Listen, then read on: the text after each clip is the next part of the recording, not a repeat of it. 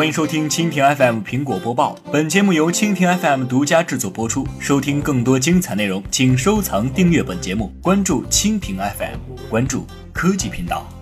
或许 Apple Pay 永远无法解决这个问题。我们经常看到 Apple Pay 又获得了哪些商家或者银行的支持，但是我们很少看到苹果将 Apple Pay 又带到了另外几个国家的消息。毫无疑问，苹果会在未来继续推广自己的移动支付服务。毕竟 iPhone 用户在地球上的数量可是数以亿计的，同时 Mac 的用户们也会欣然接受这个新兴的移动支付方案。听起来 Apple Pay 的未来非常的光明。是的，我们在苹果零售店使用 Apple Pay 非常的容易，不管我们是使用 iPhone 还是 Apple Watch，甚至很很多人都觉得使用 Apple Pay 付款感觉相当赞。那么 Apple Pay 到底还有什么问题呢？与我们的 Visa 或者 Mastercard 不一样的是，Apple Pay 并不是无处不在的。我们都知道新技术需要时间来融入社会，不过 Apple Pay 似乎永远都无法做到无处不在，这就是 Apple Pay 需要面临的一个问题。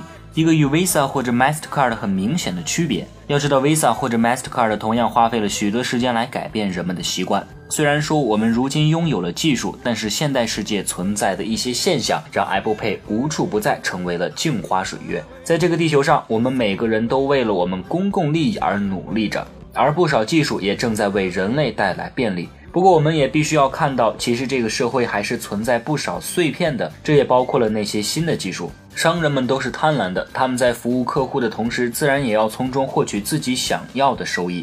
这也是摩擦的开始。零售商不会在意 Apple Pay 的用户是谁，他们需要了解的是那一笔一笔的交易金额。而许多零售商也认为，他们从 Apple Pay 那里获得的报酬要远远小于信用卡带来的报酬。零售商们都想要控制交易，所以他们不太可能让 Apple Pay 干预到太多用户的购买过程中，而这也是社会与技术越来越碎片化的体现。或者说，政府有相关的政策能够促进和规定所有人使用 Apple Pay 这样的移动支付方式，或许零售业能够更加宽松一些。不过，你觉得这样的可能性有多大？分析师最后提到：“我很爱 Apple Pay，无论如何我都会继续使用 Apple Pay。但是我感叹，社会如今已经变得支离破碎，这样对用户、这样对用户有利的东西，我们居然不能随处使用。”好的，以上就是今天的苹果播报，更多精彩内容尽在蜻蜓 FM。